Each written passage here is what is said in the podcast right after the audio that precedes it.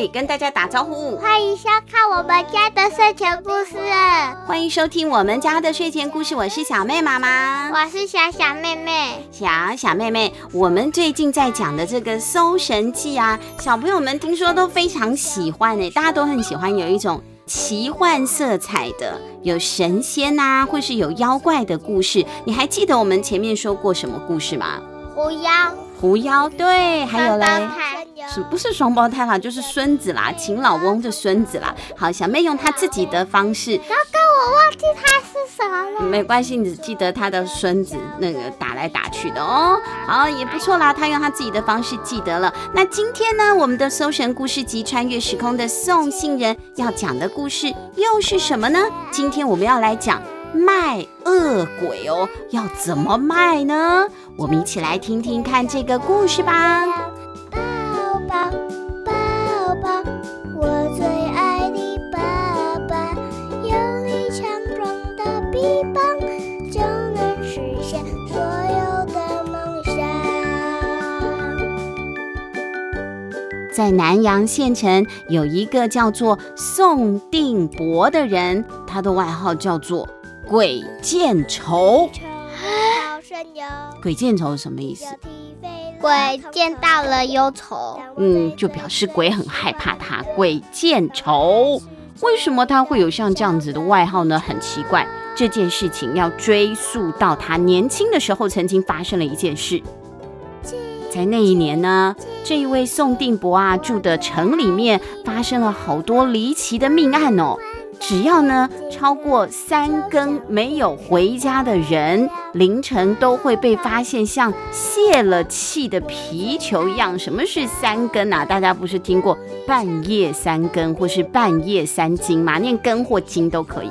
三更没有回家，第二天被发现的时候，就像气泄掉了的气球一样，扁扁的倒卧在路边，而且尸体没有任何的伤痕哦，连仵作也验不出是什么症状。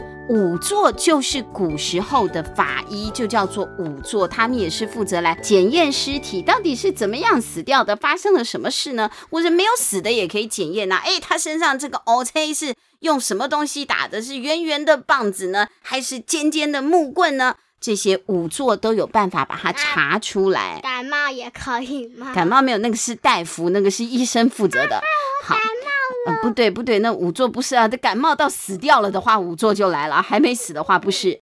当地呢就开始谣传，这些人呐、啊，哎呀，就是干扁扁的那些人，一定是被恶鬼吸去了魂魄，大家就互相告诫了：二更一过，必须要紧闭门户。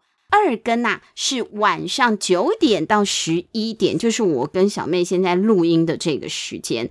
那古时候呢，我们把晚上分成一根、二根、三根、四根、五根。有人这样说：一根人，二根罗，三根鬼，四根贼，五根鸡。什么意思呢？好，小朋友，你们想一想，晚上都是几点钟开始天会变黑？六点多。六点多，对不对？冬天的话黑的比较早，夏天的话黑的比较晚。如果是夏天的话，大概差不多六点到七点，所以到七点呢就黄昏了。一更呢就是晚上的七点到九点，天地昏黄，万物朦胧。二更锣呢，敲锣打鼓的锣，就是提醒大家睡觉了。二更天呢是晚上的九点到十一点，这个时候你也差不多收拾好啦，准备睡觉了。三更鬼。哎呀，三更呢是晚上的十一点到凌晨的一点。他们刚刚那些人不是说吗？二更就是晚上十一点以前一定要赶快回家。晚上十一点到第二天凌晨一点，你绝对不能够待在外面。为什么？因为三更呢已经。会死掉，都会变干扁扁，对不对？因为三更呢，已经是夜色最深的时候了，已经是黑暗吞噬一切的时候了。所以这个时候，请大家一定要回家。没有回家，就会跟这个宋定伯他村子里的人一样，被吸得干扁扁了。这个是古时候的故事。那三更是子时，子时呢，中医说是走胆经，这个时候呢最适合睡觉啦，养你的胆。除了这个以外呢，下一个时辰也很适合睡觉哦，养你的肝。是什么时辰？蛋跟养我的肝。不是你的蛋，养你的胆，还有养你的肝，哪的人哪来的蛋？哦，四更四更天呢是凌晨的一点到三点了，这个时候啊，人是睡得最沉的时候。为什么说四更贼呢？哎呀，因为大家都睡得很熟了，小偷就跑出来活动了。四更贼，这个时候请大家一定还是要睡觉的，因为中医说现在是走肝经哈，要把肝给养好啊，不然肝不好，人生就变成黑白的了。这个时候要睡觉。五更鸡，五更已经要接近早上了，接近黎明喽，是凌晨的三点到五点。这个时候呢，鸡要准备起来叫了，人呢也慢慢的起床了。那清晨的五点到七点呢，走的是大肠经。你知道走大肠经代表什么意思？大肠不是在肚子里吗？对，大肠、肺呀、胆啊，通通这些，通通对，没错。清晨五点到七点就是最适合便便的时间。那妈妈怎么没有起来？因为我比较贪睡，但是我以前早起的话，我是这个时间会便便的，没有错，这是适合便便的时间。那我们有一个听众啊，他很好玩哦，他来解读一下凌晨五点到七点会发生什么事。这位听众叫做 Alice Chu，爱丽丝秋，他觉得呢，为什么凌晨五点到七点人都会清醒了？那个原因是因为大肠经不是只走人的大肠，还走鸡的大肠，所以鸡咕咕咕。我刚刚拉过屎了，快点来帮我把我的鸡舍扫干净，因为太吵了，鸡一直咕咕咕咕咕咕的叫，人就心不甘情不愿的慢慢起床要去清大便了。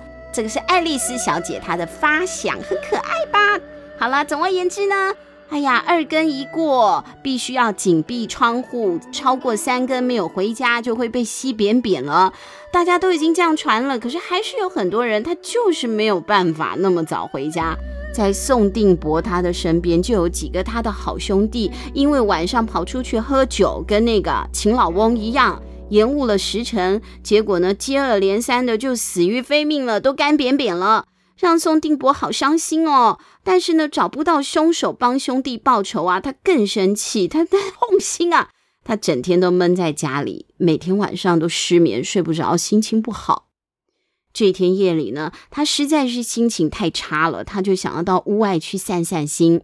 可是已经晚上啦，我们刚刚不说晚上别再出门了吗？可是这宋定伯啊，却越走越远，越走越远。正想要转身回家的时候，因为他觉得他自己走太远了，有点危险了。可是他突然看到不远处有一个人慢慢的走向他，靠过去一看，发现那个人不是用走的。他是用飘的，不但如此，那个人呐、啊，五官还有一点模糊，哎，哎呦，看不清楚他的脸，怎么回事呢？宋定伯无意之间瞥见了地上，发现在微弱的月光之下，那个人竟然没有影子。噔噔，宋定伯就很紧张啊，心里想说：“哎呦，莫非这一次轮到他碰上了吸人魂魄的恶鬼了？”想到这里，宋定伯心里啊就打哆嗦，哎呦，就发抖了。他提醒自己啊，对付这种恶鬼一定要镇定，要冷静才有机会可以活命。他就先镇定他的情绪，之后呢，神情自若的就问对方啦：“呃，你是谁呀？”结果呢，这个鬼啊就很骄傲的跟他说：“我是鬼。”但这样自我介绍真的是很赤裸，一般人听到这句话早就吓得转身跑走了。可是呢，哎，宋定伯就看起来很轻松。这恶鬼心里想说：“哎，这个人听到我是鬼，怎么都不害怕呢？”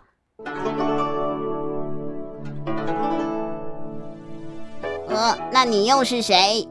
宋定伯啊，就立刻心生一计，他就对对方说：“哎，很巧啊，我也是鬼。”哎呀，这个恶鬼听完了之后啊，就很兴奋了，他就呢，赶快来跟人家套交情，开始聊起来了。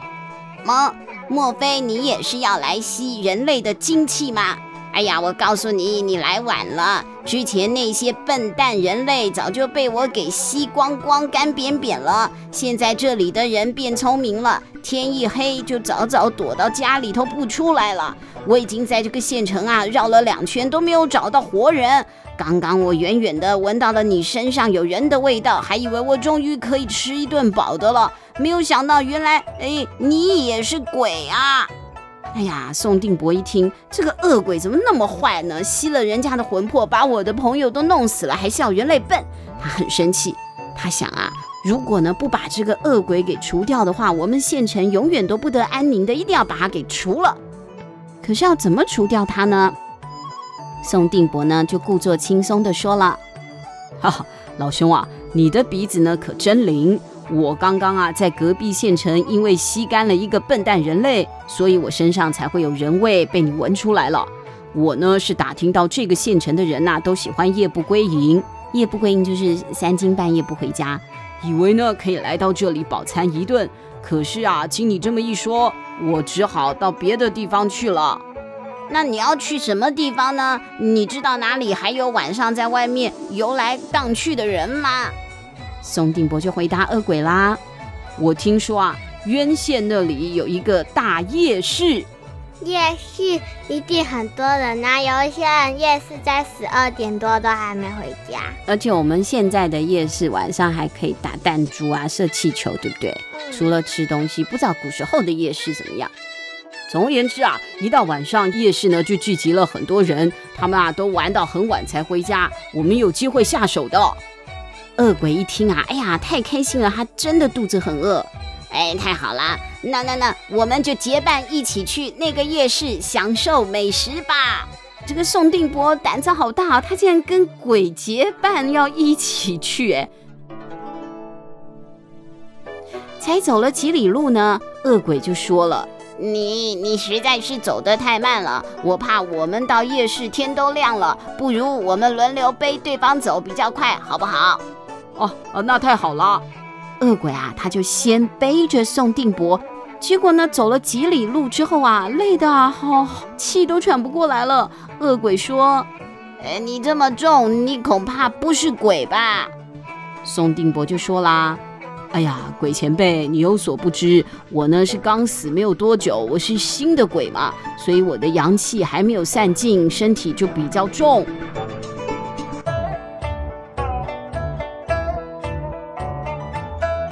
接下来换宋定伯来背鬼了，恶鬼啊，竟然没有什么重量哎！宋定伯背着他走得好轻松哦，就这样沿路他们就你背我，我背你的走了。宋定伯顺便还想跟恶鬼打听一下他们鬼界都在干嘛。呃，老兄啊，我是新鬼，不知道当鬼都要注意哪些事，请教你，我们当鬼最害怕人类什么呢？呃，这个一般人都怕鬼，光听到“鬼”这个字就吓得不得了了。其实呢，很多情况都是人类自己吓自己，我们鬼根本没干嘛。那说到忌讳呢，我们鬼啊最不喜欢沾到人类的口水了，所以你要记得，万一遇到有人吐口水，你要赶快躲起来哦。啊，原来如此，谢谢你提醒我，我会牢牢记住的。哎，这个恶鬼真的很多话哈，把自己的弱点通通都说出来了。呃这样子到时候他就可以那个吐他口水。对啊，我们看看待会他会不会来这招。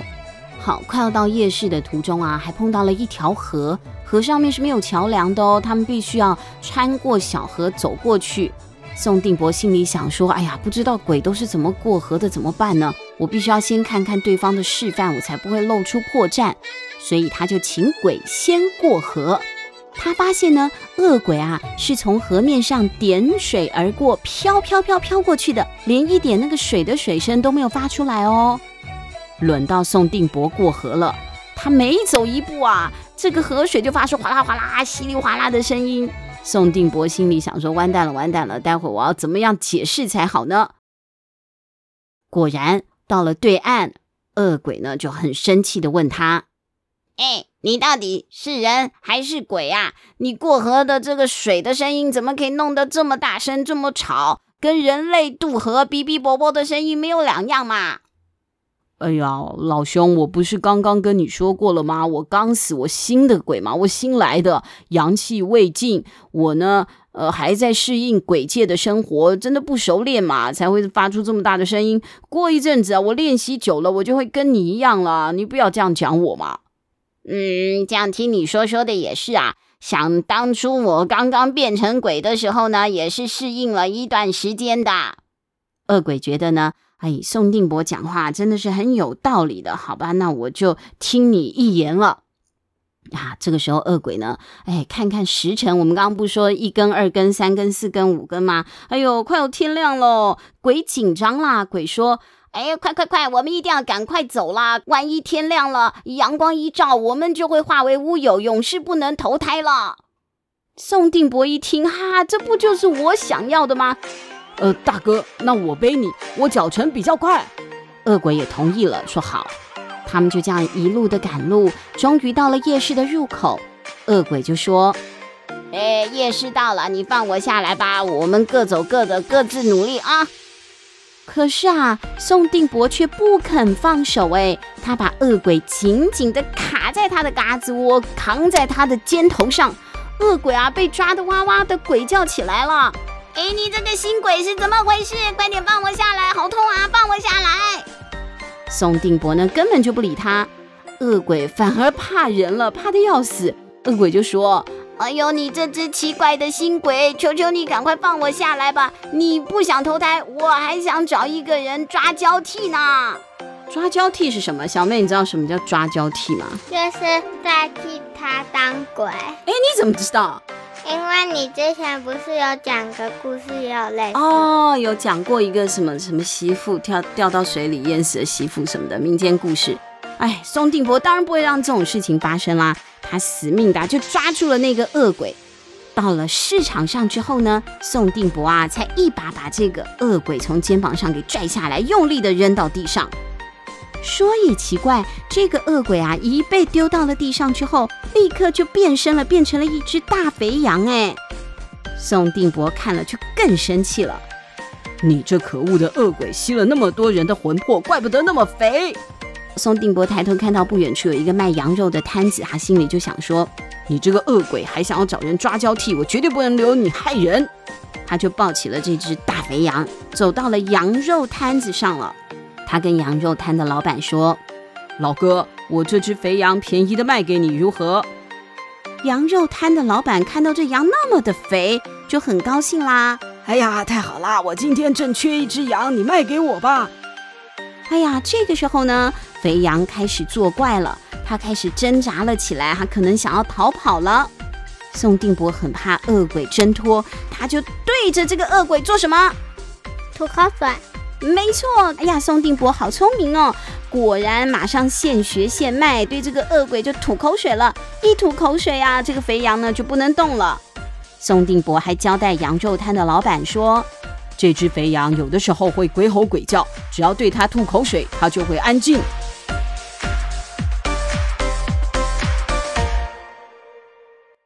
天亮喽，哇，那就已经是五更过了以后啦，鸡拉屎的时间了，对不对？天亮了，宋定伯啊，终于回到了家门口去大便。不是他们，那、呃、这对，可能也急了，也想大便了。但是这时候他发现屋子里面正传出了一阵伤心的哭嚎声，呢。原来啊，是因为他一整个晚上没回家，家人以为他被恶鬼害死了，所以大家都啊哭得要死啊。结果嘞，现在看到宋定伯啊，好端端的站在大家的面前，手里还拿着钱，问他到底发生了什么事。结果呢，宋定伯就很轻松的说：“我去卖鬼去了。”爱哭的公主，爱生气的小怪兽，夜郎和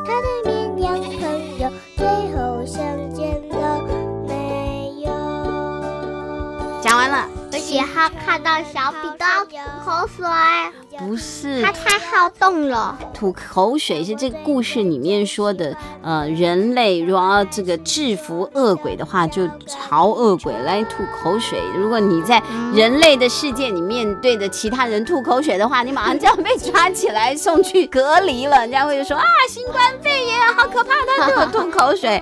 所以不可以随便乱对别人吐口水啦。这个是故事哦，小朋友你们不要学，不要跟小妹一样。哦，还有要注意一件事情，你看，如果你遇到了很危险的时候啊，你更不要惊慌了，你要冷静沉着的去思考，怎么样呢？想出方法来化危机为转机，要不然平常呢，人家说人碰到鬼啊，人一定就完蛋了。可是这次完蛋的是鬼啊，所以呢，你看，只要你够聪明、够机智啊，谁都不用害怕好了，这就是我们今天说的故事了，是来自于《搜神故事集》穿越时空的送信人里面的卖恶鬼。我们今天呢，同样也会送听众朋友这一本书哦，《搜神故事集》。